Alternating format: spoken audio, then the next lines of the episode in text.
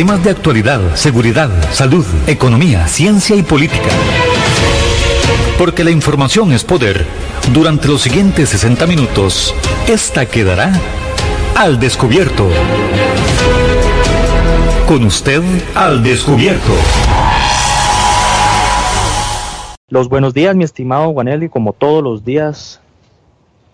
Otra vez, Eric, aquí en el programa, a las de 10 a 11 de la mañana, en su programa Al Descubierto, los 107.1 FM, que realizamos con todo el cariño para todos ustedes, para pasar un buen rato en esta hora de programación. Hoy, tema importantísimo, hoy nos acompaña don Guillermo Arroyo Muñoz, eh, profesor jubilado de la UCR, máster en criminología y con énfasis en seguridad humana y licenciado en historia de la Facultad de, de Ciencias Sociales de la Universidad de Costa Rica. Hoy tenemos mucho tema de qué hablar con, don Guillermo. Eh, el tema del COVID ha cambiado o está cambiando la realidad de muchas personas, de la realidad social de muchos, y queremos hablar sobre ese tema. Y qué mejor que persona que don Guillermo Arroyo para tocar diferentes temas desde el ámbito económico, social, inclusive temas de criminalidad. Don Guillermo, muchísimas gracias por acompañarnos en esta mañana y a conversar un buen rato. Bueno, buenos días, muchas gracias por la, por la invitación. En realidad es una oportunidad fabulosa en estos tiempos poder salir de la casa y compartir con personas un, un rato que sea ojalá para todos agradable. Sin duda, don Guillermo, se habla a nivel mundial de una nueva normalidad nada volverá a ser como es antes y el tema social, desde lo médico, desde los hábitos, desde lo psicológico, desde la realidad criminal, desde todos los ámbitos de la sociedad, van a haber cambios. Actualmente estamos viviendo un cambio que es estar enfrascados en el tema de la pandemia. Termina esta cuarentena, termina esta pandemia e iniciamos esa famosa nueva normalidad. ¿Cuáles son los principales cambios o, cuál podría ser la principal afectación a raíz de, este golpe tan duro para todo, toda la humanidad?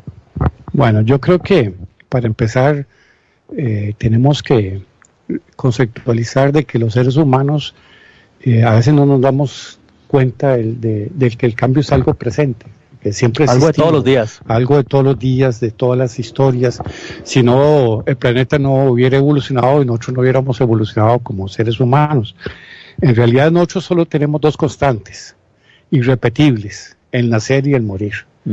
Todo lo demás es totalmente cambiante Incluso Bauman en su libro sobre la sociedad líquida eh, nos plantea cómo, por ejemplo, actualmente el amor, la lealtad laboral, política, eh, la lealtad económica eh, prácticamente no existe. Hoy en día la gente cambia constantemente de pareja, de trabajo.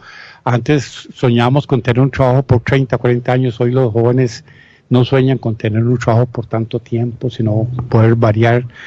Y eso nos lleva a pensar de que los seres humanos para enfrentar este constante proceso de cambio tenemos tres capacidades fundamentales que debemos de aprender a desarrollar. Una es la capacidad de adaptación, siempre la hemos tenido, la capacidad de comunicación y la capacidad de vinculación. O sea, nosotros es fundamental como seres humanos poder incrementar nuestra capacidad adaptativa sea, vivimos en, el, planeta Tierra en los más diferentes climas, podemos enfrentar las mayores situaciones. En Costa Rica tenemos miles de personas que viven en la pobreza extrema y en la pobreza, en, un espacio un ambiente sumamente difícil para el desarrollo humano y aún así viven y desarrollan, ¿verdad? Eh, la comunicación en estas épocas de crisis es fundamental sabernos comunicar, o sea, saber tener la empatía de saber de que la comunicación no es solo decir lo que yo quiero, sino cómo me hago para entender que el otro me entienda, ¿verdad? Que la comunicación es un asunto de varios, no es ponerse en el lugar de la persona. Ponerse en el lugar de la otra persona. Y el tema de la vinculación es fundamental. Imagínate que la capacidad de establecer vínculos hoy en día se nos está eh, rompiendo. O sea, nosotros hemos eh, eh, enfrentado de la noche a la mañana la reducción del espacio. Antes teníamos mínimo tres espacios, el espacio laboral, el espacio recreativo y el espacio individual familiar. Hoy muchas personas tienen todo eso en un solo espacio. el espacio familiar se convierte también en espacio laboral y en espacio recreativo. Y si no tenemos una buena capacidad de vínculo, vamos a tener roces, dificultades de manejar el estar en un espacio reducido haciendo dinámicas diferentes. Muchachos estudiando, los papás tratando de trabajar por internet, este, otras personas tratando de ver televisión, o sea, todo en un mismo espacio. Eso para los que tienen un espacio, para los que no tienen, todas las circunstancias más difíciles. Me acuerdo que en el periódico eh, Mejía Godoy decía que qué bueno que le, agarró la crisis en Estados Unidos, en un lugar de, de, Los Ángeles, creo que es, y no en Costa Rica, porque allá está en una casa grande y aquí el apartamento él es muy pequeñito. Ahora imagínese no estar en un apartamento, en un espacio mucho más deteriorado como viven miles de costarricenses. Ahora, ¿por qué decimos que estamos en crisis? Estamos en crisis porque nosotros en este momento estamos enfrentando un cuestionamiento total a la forma en que nos habíamos organizado social y económicamente. Y todavía no tenemos claridad de qué va a sustituir lo que había, lo que había existido, ¿verdad? Entonces, no tener esa claridad, se va conformando lo que nosotros llamamos una crisis de, de carácter histórico. Y es una crisis que empezamos a percibirla a partir de diferentes momentos, ¿verdad? Que eso es interesante. Por ejemplo, la, gente la ha empezado a percibir a partir de la reducción o la pérdida del ingreso. Sea, y eso es un primer, uno de los golpes más fuertes. Desde, el, área eh, específica de económica. Económica. Pero eso se traslada porque la economía está íntimamente relacionada siempre con la parte social. Si usted no tiene ingresos o ve reducidos sus ingresos, se traslada a las necesidades sociales de su grupo de familia o de usted como persona. Y especialmente se va a confrontar con el segundo elemento que vamos a, ver, eh, que nos dice que hay un cambio, que son los cambios de patrón de consumo. Ya no tenemos el dinero suficiente para consumir inteligente o no inteligentemente como hacíamos antes. Entonces, de pronto había gente que consumía desbordadamente y había gente que apenas le, le entraba para poder consumir lo necesario. Pero en este momento el riesgo es que los patrones de, de, consumo cambian y entonces eso comienza a afectar también a los que venden, a los que producen, porque las personas, aunque abren un negocio, no va la, la misma cantidad de personas. O sea, ya la gente no compra las mismas cosas, ya la gente decide que es más prioritario comprar y que no voy a comprar. Planifica más. Planifica más. O sea, y si ya no tengo necesariamente que ir a pagar un salón de belleza, este, muchas cosas que se pueden hacer, eh, y comienzo a afectar a las personas que viven de esa actividad económica y así pueden pasar con otros elementos, ¿verdad? Creo que también eh, otra forma que empezamos a sentir los cambios es que comenzamos a cambiar eh, las interrelaciones interpersonales, o sea, nuestra capacidad de convivencia se va alejada en unos casos y se ve intensificada en otros. Entonces, perdemos contacto con personas, porque por más que quieran, no es lo mismo una videoconferencia o una llamada telefónica visual que estar con la gente a la par. Entonces, esa pérdida de contacto que a mí me, me, ha llamado mucho la atención que la gente diga distanciamiento social, o sea, nosotros deberíamos de hacer distanciamiento físico, pero no distanciamiento social, porque los vínculos humanos son muy importantes, ¿verdad? Y lo otro que nos llama la atención es que en el hogar, en algunos hogares, se pueden estar intensificando las relaciones interpersonales, lo que podrían llevar en aquellos hogares donde había patrones de agresión a un incremento de agresiones intrafamiliares, ¿verdad? A las personas eh, en condición de mayor vulnerabilidad, especialmente mujeres, tercera edad o niños. Y eso es un patrón que tendríamos que cuidar, ¿verdad? Porque podrían cambiar significativamente estas relaciones interpersonales para efectos negativos, también podría ser para efectos positivos. De pronto cambiamos nuestras relaciones y descubrimos que la mesa del comedor tiene un fin, que era que comiéramos como familia, porque casi siempre comíamos viendo la televisión o viendo en otros espacios. Entonces comenzamos a redescubrir esos espacios de familia que habíamos abandonado porque siempre teníamos algo que hacer, siempre teníamos que ir a algún lugar o hacer alguna actividad. Eso es importante, pero así empezamos a percibir el cambio. Creo que es fundamental que uno comienza a percibirse un cambio en la valoración sobre uno mismo y sobre el otro cómo valoro a mi familia, a mi esposa, a mis hijos, cómo valoro mi trabajo. Antes tal vez hablaba mal de mi trabajo, ahora siento que necesito el trabajo. Cuando hablen mal del trabajo, por Dios, yo quiero trabajar. El jefe lo quiere más. Ahora quiero más al jefe, te comienzo a, a, cambiar esa valoración. Pero también podría haber procesos depresivos, ¿verdad? Podría haber gente que comienza a perder eh, seguridad en sí mismo, no, al no tener ingresos, a, a ver disminuida su, su autonomía, su capacidad de trabajo. Entonces podrían enfrentar una serie de dificultades personales, ¿verdad? Eh, de valoración eh, y eso nos, nos, nos, preocupa, porque ya de por sí Costa Rica tenía un, una historia de suicidios y de crisis este, eh, a nivel emocional muy fuerte, ¿verdad? La salud mental del país siempre ha estado media oculta el tema, pero es un tema que, que debería de trabajarse mucho más. Eso es fundamental. Y después el otro tema que, creo que es otro indicador para sentir que estamos cambiando, es que de un momento a otro éramos empleados, éramos trabajadores, éramos gente productiva y ahora nos convertimos en vulnerables. Entonces ahora comenzamos a ser parte de los que antes definíamos como perdedores o como que se habían quedado atrás. Y ahora necesitamos un bono proteger o necesitamos que nos den un diario de comida, cuando antes no era así. Entonces mucha gente se puede estar enfrentando a esa nueva situación de entrar en vulnerabilidad socioeconómica, ¿verdad? Y eso podría modificar muchas conductas personales al sentir ese esfuerzo de vulnerabilidad. Por último, yo creo que reafirmar, o sea, no es lo mismo llegar a la casa después de un trabajo y descansar, hablar, qué sé yo, a no salir de la casa y trabajar, vivir, jugar todo en un solo espacio físico. Entonces tenemos que empezar a ver cómo redefinimos ese espacio físico, cómo lo reacondicionamos, cómo hacemos espacios para las diferentes personas que podemos estar compartiendo eh, una casa. No es lo mismo vivir en una familia de tres que vivir en una familia de siete o de ocho, ¿verdad? Entonces ahí hay muchas demandas. No es lo mismo tener una casa propia que una casa alquilada o tener un cuartito apenas donde se puede vivir. Todo eso son cosas que nos, nos dicen, hay cosas que están cambiando, que, que nos están modificando nuestra forma de vivir, tanto a nivel social como a nivel económico. Entonces yo creo que por ahí va uno encontrando esta, eh, esta problemática, ¿verdad? Creo que, otras cosas que nos, nos puede llamar la atención es eh, que cómo nos encuentra este, este, este COVID. Por ejemplo, nos encuentran una serie de dilemas y de, de, situaciones, eh, de tensiones sociales. Por ejemplo, se nos ha desarrollado casi siempre como una sociedad muy individualista.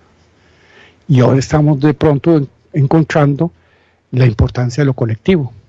Entonces ahora la gente dice, no salga a la calle, es que es por el cuidado de la salud de todos. ¿verdad? Antes el tema era en la individualidad, la persona, el individuo, pero no, ahora estamos siendo seducidos por lo colectivo, vemos la importancia de lo colectivo. ¿verdad? De una u otra forma, eh, en la televisión, en las redes sociales vemos eh, eh, una disputa entre el valor de lo privado y el valor de lo público. Entonces los sectores privados hablando del valor de lo privado, los sectores públicos hablando del, valor de lo público en función de qué le genera más bienestar eh, social al país. En realidad eh, no es bueno que nos encuentren en esa disyuntiva cuando entendemos que los dos sectores son fundamentales en una sociedad y el equilibrio es fundamental en ese desarrollo nos encontramos de pronto que hay gente que vivía con limitaciones, los vendedores ambulantes, la gente de las calles, pero ahora mucha de esa gente está ante el dilema que pueden perder todo o que han perdido todo. Entonces ya no es que tienen limitaciones, es que ya no tienen nada. Entonces esas son cosas eh, que nos generan un proceso de crisis social y personal, ¿verdad? El mismo tema de la libertad individual versus el desarrollo del estado del control nadie dice que no hay que, no hay que hacer control social, pero bueno, realmente cómo está acostumbrado el costarricense a que hay un mayor a las limitaciones, a las limitaciones de tránsito, a las limitaciones de compra, la y entonces eh, a mí no me extraña que haya tantas violaciones a la, a la restricción vehicular sanitaria, porque eso es todo un proceso de educación social eh, que lleva su tiempo, no es de la noche a la mañana que la gente va a estar dispuesto a abandonar entre comillas, la libertad individual y aceptar control social. Y ahí siempre habrán discusiones hasta dónde debe llegar el Estado a controlar a los individuos. Eso es otro tema fundamental. Ya lo hemos visto en, eh, discusiones en El Salvador, por ejemplo, o discusiones en Estados Unidos, se, se reactiva la economía, se abre o se cierra. Eh, en El Salvador, eh, toques de queda, en los países donde hay toque de queda, las circunstancias se ha vuelto más de, más de discusión. Países que incluso permitieron hacer uso del arma de fuego para las personas que, que violentaban el, el toque de queda. ¿Hasta dónde debe llegar el control del Estado sobre los individuos en estos periodos de crisis y de pandemia? O sea, yo creo que eso es un elemento eh, preocupante, ¿verdad? Imagínense que nosotros podríamos decir que en enero, después de fin de año, eh, entramos al 2020 con muchas expectativas. expectativas y eh, a Cartago a ser campeón. todo ya, ahí empezamos. todo el mundo tenía expectativas, ¿verdad? Y un momento a otro esa seguridad débil que teníamos, pero teníamos seguridad, eh, se nos cae y empezamos a vivir en inseguridad y en incertidumbre. ¿Incertidumbre en qué sentido? Incertidumbre laboral, incertidumbre de futuro, de ingresos, de comida, incertidumbre incluso de vamos a, si vamos a poder vivir o, podemos entrar a morir en, este proceso de pandemia, ¿verdad? Yo creo que, que, ahí el, es, muy preocupante cómo la ansiedad y el miedo eh, ha desarrollado en los seres humanos eh, y creo que en los costarricenses eh, una opción real de enfrentarse a la muerte, ¿verdad? a mí me preocupa mucho, por ejemplo, esa fascinación que hay en los medios de canal de televisión y en periódicos de hablar eh, de cuántos muertos hay a nivel mundial por la pandemia. Cuántos, me acuerdo cuando en Costa Rica solo había un muerto, entonces era la necesidad, bueno, ¿cuándo, ¿cuándo, ¿Cuándo va a haber más? ¿Y cuándo hay más? Y dos muertos, cuatro muertos, seis. Entonces me recordaba como, tristemente, como el periodo del Teletón cuando pedían pizarra, pizarra, enseñan a pizarra, cuántos contagiados, cuántos, cuántos, e, es, ese, esa promulgación del miedo, de la ansiedad, es, es, peligrosa, ¿verdad? Yo creo que hay que saber controlar, el manejar las cosas en forma eh, equilibrada, dar la información, pero dar una información de forma asertiva. Sí, nos parece que nos interesa, nos interesa saber cuántos son los contagiados más que cuántos son los recuperados parte de esa idea. Don Guillermo, eh, se dice por ahí que en tiempos difíciles es cuando realmente sabemos cómo es una persona y también podría decirse eso a nivel social. En estos tiempos hemos visto eh, claramente que Costa Rica ha sido un país solidario, Costa Rica ha sido un país en el que la institucionalidad ha, ha jugado un papel fundamental en estos tiempos. Si hiciéramos una radiografía a nivel social, Costa Rica, socialmente hablando, es así, es como es en este momento, es eh, solidaria, es de pronto un poco indisciplinada, lo hemos visto con, las restricciones, o esto obedece a, la necesidad de serlo. Bueno, yo creo que eh, eh, son las dos cosas. O sea, Costa Rica tiende a mostrar un aspecto muy positivo, asertivo de solidaridad en momentos de crisis. Lo hemos visto en, emergencias naturales y cuestiones de este tipo. Y la gente se vuelca a dar y a contribuir. ¿verdad? Y eso no extraña en este momento. O sea, no, no extraña de que la gente, eh, si tiene que compartir, va a compartir y va a tener que dar y, y se va a encontrar. El, el, tema es que eso es una solidaridad que podría ser superficial y de emergencia.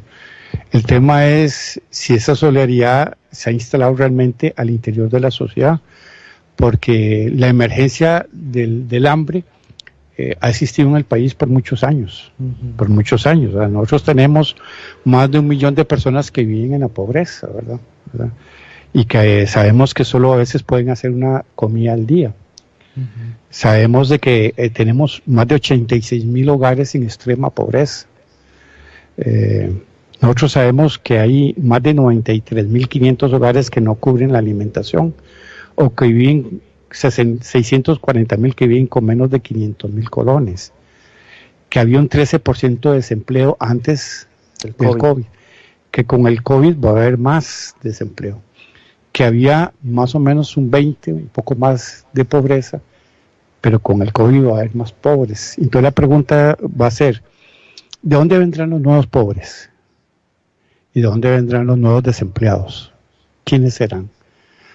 y entonces ahí donde la solidaridad realmente se prueba, la solidaridad profunda, que tiene que ver con el modelo económico, social, con el tipo de sociedad que queremos, ¿verdad?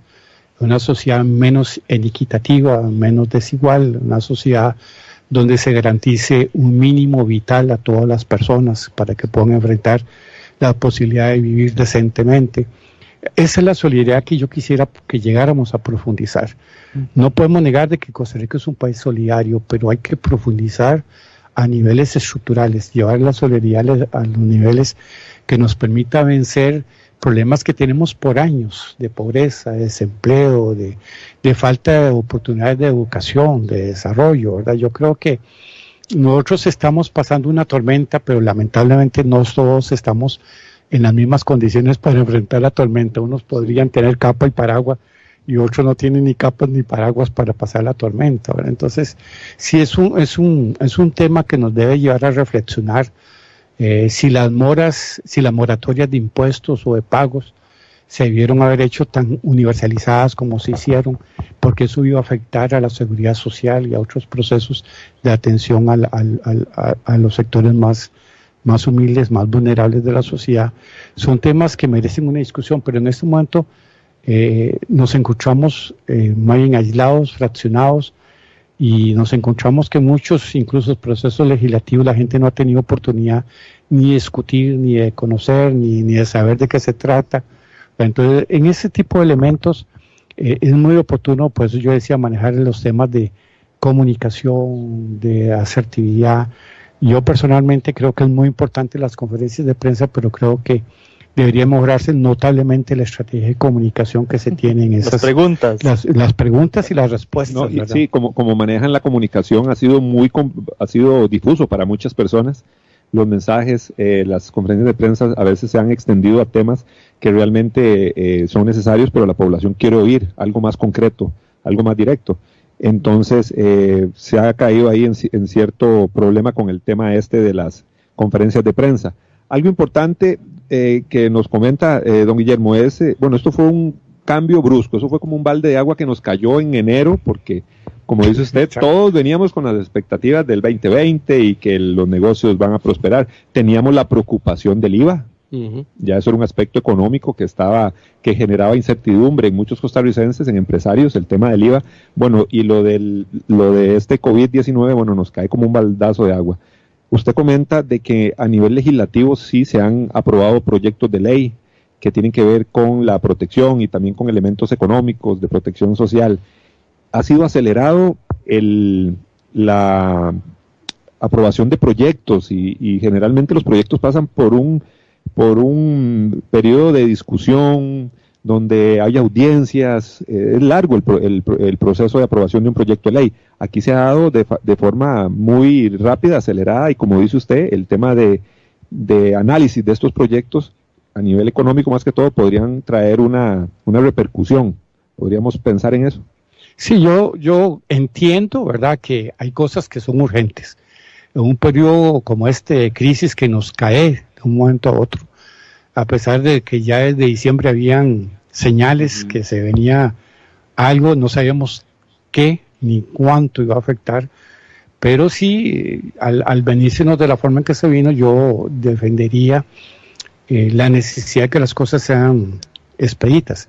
El tema que sean expeditas no significa que no haya conocimiento, la mayor esfuerzo por la divulgación, por la discusión o por este, introducir a todos los sectores que pueden ser involucrados en la toma de decisión. Yo creo que en este sentido eh, eh, la observación tiene que ver con que eh, con toda la urgencia del caso, todos somos ciudadanos y todos tenemos derecho a conocer y opinar y a ver en lo que se está desarrollando, trabajando.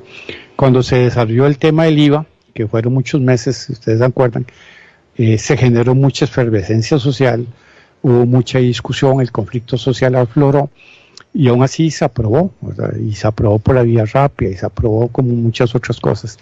Yo creo que eso eh, lleva sus cosas positivas y sus cosas negativas.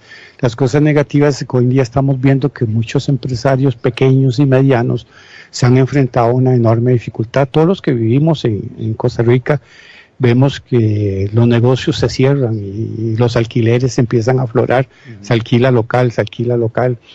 Eh, realmente la afectación eh, es importante y ahora con, con, el COVID la afectación va a ser mucho más, ¿verdad? Realmente el tomar una decisión como por ejemplo habilitar teatros a las 7 de la noche, hasta las 7 de la noche. Entonces la gente se pregunta, bueno, ¿realmente eso va a resolver? O, o, la habilitación de los gimnasios, en la forma en que se dio ayuda realmente a los gimnasios. Eh, ¿Por qué no escuchar un poquito más a los sectores para ver cómo con el cuidado debido, con la protección de vida, se puede escuchar más a las personas y atender esas, esas necesidades, o tratar de atender esas necesidades. Si yo creo que que necesitamos, eh, más bien en estas épocas de crisis, eh, ser lo más transparentes, lo más abiertos posibles y que la, tenga, la gente tenga la mayor posibilidad de conocimiento sin frenar lo que precisa, porque lo que precisa, precisa, y no hay otra forma que, desarrollarlo, ¿verdad? Eh, en realidad nosotros lo que estamos viendo es que nosotros no es diferente a los procesos anteriores, somos una sociedad con profundas diferencias y profundas eh, potencialidades. O sea, el conflicto social ha existido antes del COVID y va a existir durante el COVID y va a existir después del COVID. ¿Cuál va a ser la intensidad de ese conflicto social? Es lo que nos preocupa. O sea, nos preocupa no caber una nueva normalidad, sino que implique esa nueva normalidad. ¿Qué va a implicar esa nueva normalidad? Va a implicar este, reducción de, de derechos en las personas o en los trabajadores, va a implicar reducción de procesos de garantías sociales, va a implicar un mayor esfuerzo productivo, que implica la nueva normalidad. O sea, no se trata solo de que no nos vamos a volver a dar la mano para saludarnos, eso yo creo que estamos de acuerdo, ni darnos besos eh, eh, a saludarnos o cosas de ese tipo. No, la nueva normalidad económica y social, ¿cómo nos vamos a comportar? ¿Cómo nos va, o sea, ¿qué significa esa nueva normalidad? porque el eslogan de que todos vamos a salir de esto es cierto, todos vamos a salir. El tema es cómo salimos. ¿Cómo salimos? Salimos desempleados, salimos en la pobreza, salimos con una reducción de ingresos.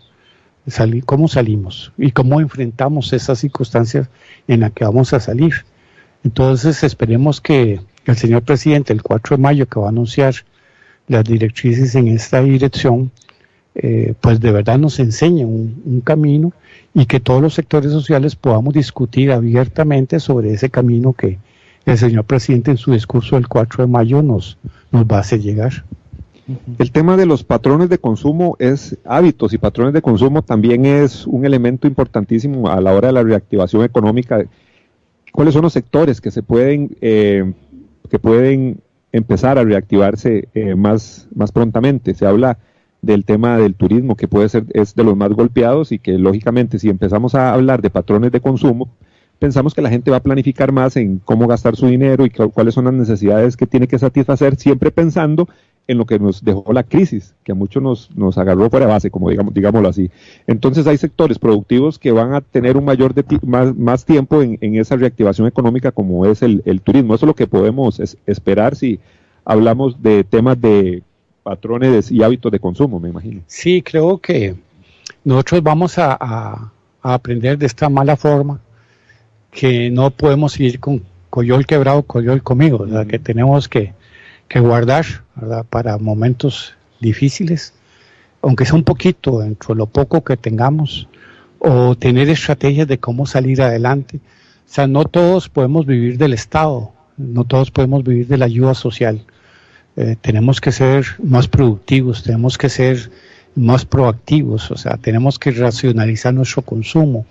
Nosotros no podemos seguir este, cayendo en, simplemente seguir los patrones de, de, consumo que nos dictan tanto la, la comunicación masiva como este, la moda o otras cosas. Necesitamos replantear nuestros patrones de consumo para que sean más saludables para nuestra vida individual y para la vida familiar, ¿verdad? Eh, creo que es fundamental eh, la fuerza productiva de Costa Rica, la pequeña y mediana empresa. Creo que eso es lo que yo creo que es fundamental reforzar y apoyar, ¿verdad? porque la mayoría de los costarricenses trabajan o han desarrollado pequeñas, pequeñas y medianas empresas que están en una situación muy difícil y creo que la reactivación económica debe pasar por ese sector. Yo creo que el mercado interno del país, los agricultores, los comerciantes, los productores, eh, eh, incluso los artistas, etcétera, en general, eh, son los que están demandando y demandarán un mayor respaldo para, para poder salir adelante. Yo creo que muchos datos de las encuestas de hogares y de empleo han reflejado permanentemente la importancia de estas unidades productivas pequeñas y medianas para el desarrollo económico del país. Y nosotros no podemos simplemente ignorar eso, o sea, no podemos simplemente olvidar de que estas eh, instancias productivas son las que le han generado al país una respuesta sumamente positiva. El Estado, este, queramos o no, no va a poder crecer exponencialmente como en los años 70, 80 como empleador. Entonces, este, tenemos que volver a estas unidades de trabajo, a, una economía social solidaria, real, a apoyar nuestro agro. Ahora hemos entendido, por ejemplo, la importancia de la comida y la producción de la comida. O sea, ¿qué pasaría si el mercado se vuelve tan loco, no solo ya en las mascarillas y los respiradores, sino en la venta del arroz? Y Costa Rica no es capaz de alimentar a su, a su pueblo porque no produce el suficiente arroz o los suficientes frijoles o la suficiente comida a, nivel general. O sea, creo que eso eh, nos ha llevado a la reflexión de la importancia de nuevo del agro, la importancia de pensar eh, en nuestras alternativas de mercado interno, ¿verdad? No solo pensar en, en la gran proceso de exportación, que es muy importante, muy, muy importante, pero lo hemos visto que también fácilmente entra en crisis, o sea, fácilmente la piña y el banano o cualquiera, o las flores, fácilmente puede entrar en crisis a nivel internacional por el mercado global en que vivimos y hay otros países que pueden entrar en procesos de competencia o por cierres de mercado y entonces vamos a tener una enorme dificultad para poder eh, dar trabajo a la gente y para poder dar eh, bienestar. Yo creo que nosotros no nos debemos este, de olvidar, y creo que sí nos hemos olvidado por mucho tiempo, del mercado nacional y el desarrollo del mercado nacional, y los consumidores también tenemos que reflexionar sobre eso. hoy en día, ¿qué tan importante ha sido para nosotros la verdurería del barrio?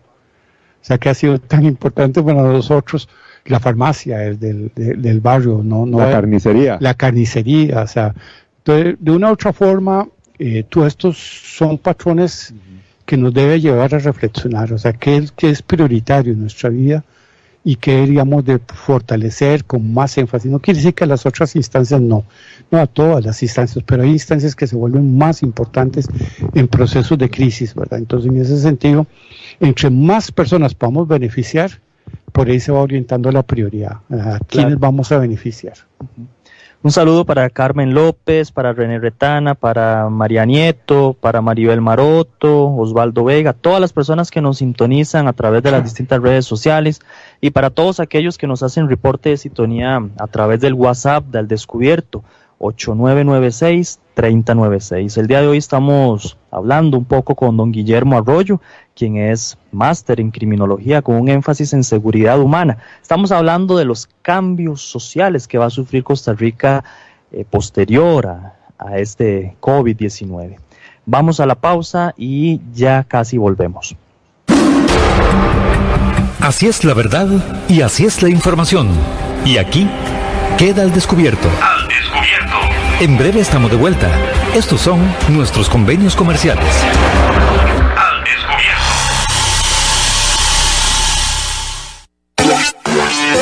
Centros de formación en criminología y seguridad. Somos líderes en capacitación en las áreas de criminología y seguridad, asesoría, consultoría, peritajes, armería e investigaciones privadas. Centro de Formación en Criminología y Seguridad. Para mayor información, comuníquese al 2221-7725, 2221-7725 o al WhatsApp 8556-1719, 8556-1719. Búsquenos en Facebook como Centro de Formación en Criminología y Seguridad. Polígono 38 Especial, el más grande del país, cuenta con 5.000 metros cuadrados dedicados a la práctica y capacitación en materia de tiro deportivo y defensivo.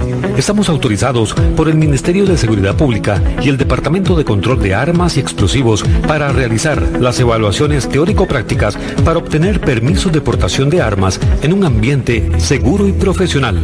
Portación de armas, cursos, capacitaciones, alquiler de salas o pistas para disparo bajo techo y al aire libre. Polígono 38 Especial, el más grande del país. Para mayor información comuníquese al 2245-7186, 2245-7186 o al WhatsApp 8449-5811, 8449-5811. Búsquenos en Facebook e Instagram como Polígono 38 Especial. Hay más temas que tocar en el espacio de hoy para poder dejar la información al descubierto. Al descubierto. Al descubierto. Continuamos en nuestro programa Al Descubierto aquí en Radio Actual 107.1 FM. Hoy nos acompaña don Guillermo Arroyo, profesor jubilado de la UCR, máster en criminología con énfasis en seguridad humana y licenciado en historia de la Facultad de las Ciencias Sociales de la UCR. Estamos hablando sobre el COVID-19, toda la afectación o esos cambios a nivel económicos, políticos, en el tema de salud, eh, que va a impactar o que está impactando a todo nuestro país, no solo a nuestro país, a nivel global. Don Guillermo, qué interesante los cambios también que hemos visto en temas políticos, porque una crisis también sale de la parte médica o la parte de la salud y también empezamos a ver esos conflictos a nivel políticos. Lo hemos visto muy claramente con Estados Unidos, ahora con China y todo esto.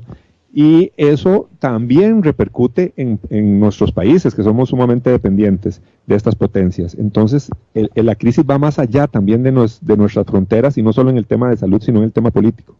Sí, bueno, yo creo que ese también es una herencia o es un hijo de la globalización, ¿verdad? La globalización nos lleva a, a que ya podemos entender con mayor racionalidad el que lo que decían antes de que si una mariposa revolotea en una selva hay una tormenta en otro lugar, ¿verdad? Antes no creíamos que eso era posible. Ahora entendemos que si un virus sale en un país, de pronto se puede convertir en una pandemia mundial. O que si la guerra económica de Estados Unidos con China o de China con Estados Unidos o la guerra del petróleo entre Rusia y Arabia Saudita hace que los precios caigan de la forma en que ha caído. Sí, todos estos elementos lo que nos está llevando a que el mundo se transformó, se transformó con sus cosas positivas y negativas a una gran aldea global y que todos los elementos cuentan, ¿verdad? Yo creo que lo más preocupante en estos tiempos de crisis es cómo nos agarra, con qué líderes políticos nos agarra. Porque eh, siempre es importante tener liderazgos políticos, pero esos liderazgos políticos asertivos, o sea, esas personas que, que uno sienten que sí tienen una capacidad no de saber todo, sino de conducir, de dirigir, de pensar en un futuro más colectivo, ¿verdad? Pero hoy en día sobresalen liderazgos que, eh, que, que la gente les ha puesto el mote de populismo. A mí no me gusta mucho ese tema, pero sí creo que, es el tema de, liderazgos muy débiles, que tienen a veces actitudes irracionales, un poco eh, que yo creo que están más orientados hacia esos estados eh, que llamaba Foucault otros, del exceso del control social, de esos estados que sueñan que pueden controlar absolutamente todo y yo determino quién sube, quién baja, quién se empobrece y quién no, eh, a quién, quién es libre, quién no es libre, a quién hace tal cosa. Y sí, es, es sorprendente ver la actitud de, de, Trump o la actitud de, de Nayib Bukele o, la actitud eh, del primer ministro en Italia o, o de Bolsonaro. O sea, las uno puede ver hoy en día los diferentes tipos de liderazgo, el de, el de Merkel, diferentes formas en que los políticos actúan y desarrollan. Y eso nos lleva a, la idea de, a la, una pregunta, si realmente la democracia eh, es un modelo que está en crisis o es un modelo que tendrá futuro, en este nuevo futuro que se, se aproxima. Mucha gente, futurólogos hablan de que si nos estamos acercando a una sociedad de un, de un gobierno global, O sea, si detrás de esto se manejan una serie de teorías de conspiración. siempre, siempre se habla de eso. Siempre aparecen las teorías de conspiración. pero lo que es cierto es que esto nos está convocando a reflexionar qué se espera de un gobierno democrático. De un gobierno democrático se espera eh, que dé respuestas adecuadas en el tiempo adecuado y de la forma adecuada. El tema es si las respuestas no son las adecuadas o si las respuestas duran mucho en aparecer y no resuelven. Por ejemplo, tenemos 30 y resto años, más años de, de venir hablando de la pobreza, de la lucha contra la pobreza y no avanzamos. O sea, realmente no avanzamos ni un milímetro en el tema. Hablamos de la guerra de las drogas y no avanzamos en el tema de la guerra de las drogas, o sea, no avanzamos. Empeora más bien todo esto. Empeora y más bien pareciera que la perdemos, como la gente tiene la visión de, de la guerra y hoy aparece un montón de toneladas que atrapan en Holanda de un cargamento de drogas que salió de Costa Rica, ¿verdad? Cosas de este tipo nos lleva a reflexionar por qué eh, no hemos sido capaces de resolver los grandes desafíos. Y cuando la gente se cuestiona sobre la, la democracia, se cuestiona porque no ve respuestas, no ve las respuestas que necesita la mayoría de las personas.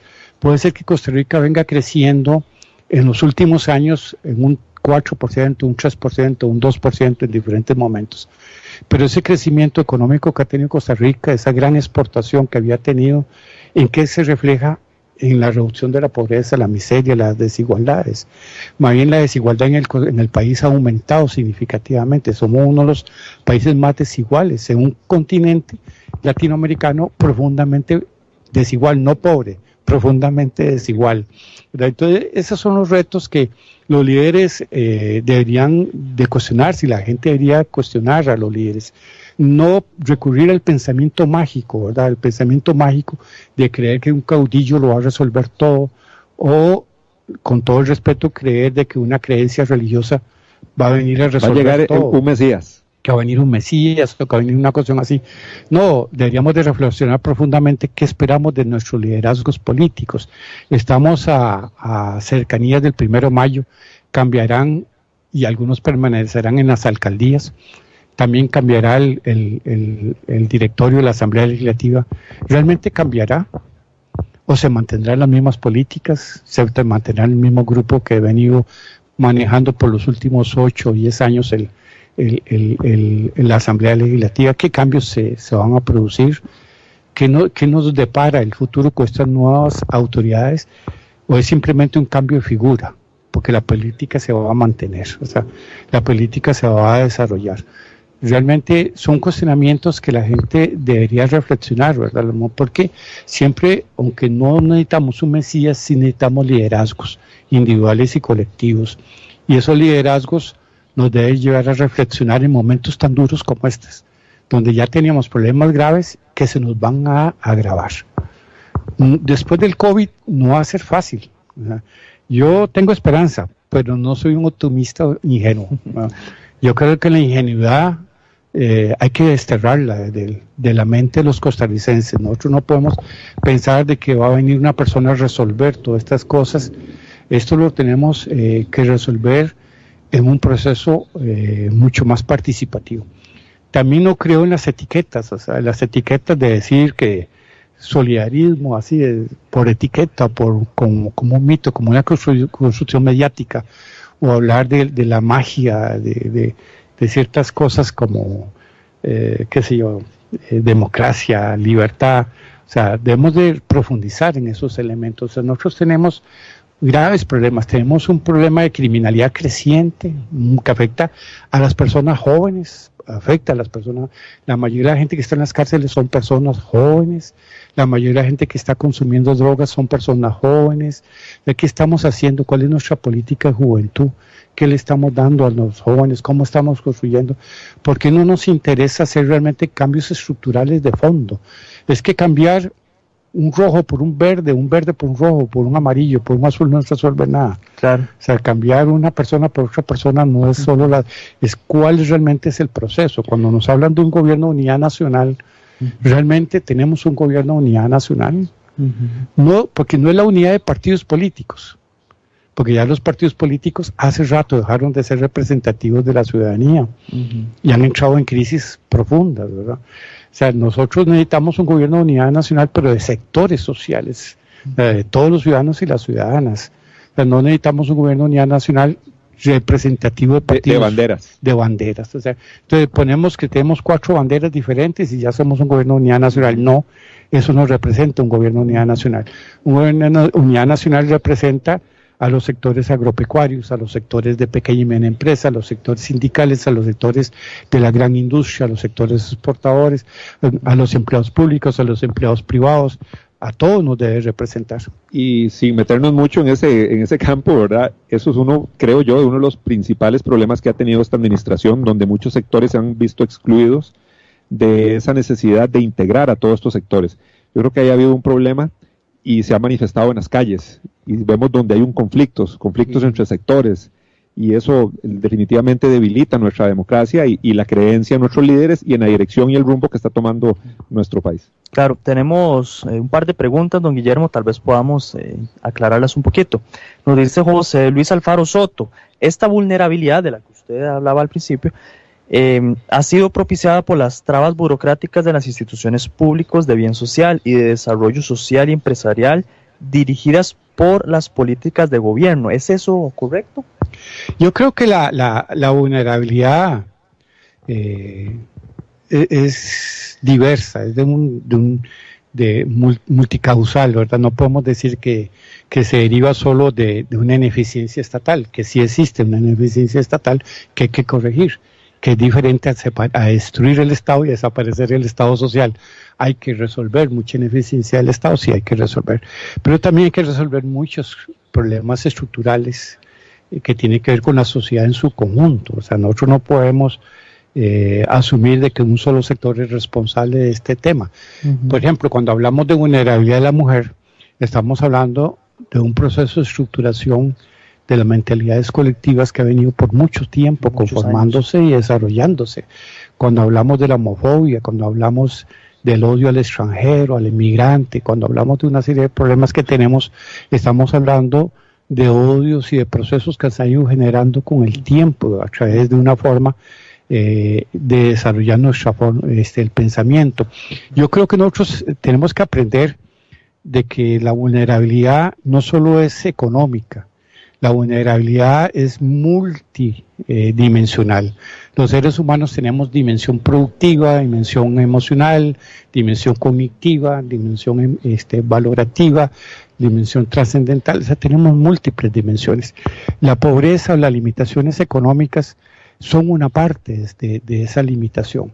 Pero la pobreza no es solo económica, puede ser también cognitiva, emocional, afectiva, puede ser de muchas formas. Y eso se produce no solo por eh, defectos de un Estado que se ha desarrollado con errores importantes, sino también por un proceso económico, productivo y social que también tiene estructuras que no están bien desarrolladas o que no están bien estructuradas. Entonces yo creo que esto nos debe llevar a una mea culpa eh, y a una necesidad de encontrar un cambio diferente. Hay patrones que cumplen con cosas fundamentales, que pagan todos los derechos laborales de sus trabajadores, que cuidan el ambiente, que pagan sus cargas este, impositivas, pero hay otros que no hacen eso. Claro. Hemos discutido que en Costa Rica hay patronos que no pagan el salario mínimo, que no, que no respetan el ambiente, que lo contaminan, lo destruyen, o sea, que no que va en impuestos. ¿Cuánto hemos hablado de evasión y ilusión en este país? Y eso también tiene que ver con vulnerabilidad, ¿verdad? No es un tema entonces únicamente institucional, eh, es un tema individual, es un tema colectivo. Nos pregunta José Ramírez Brenes.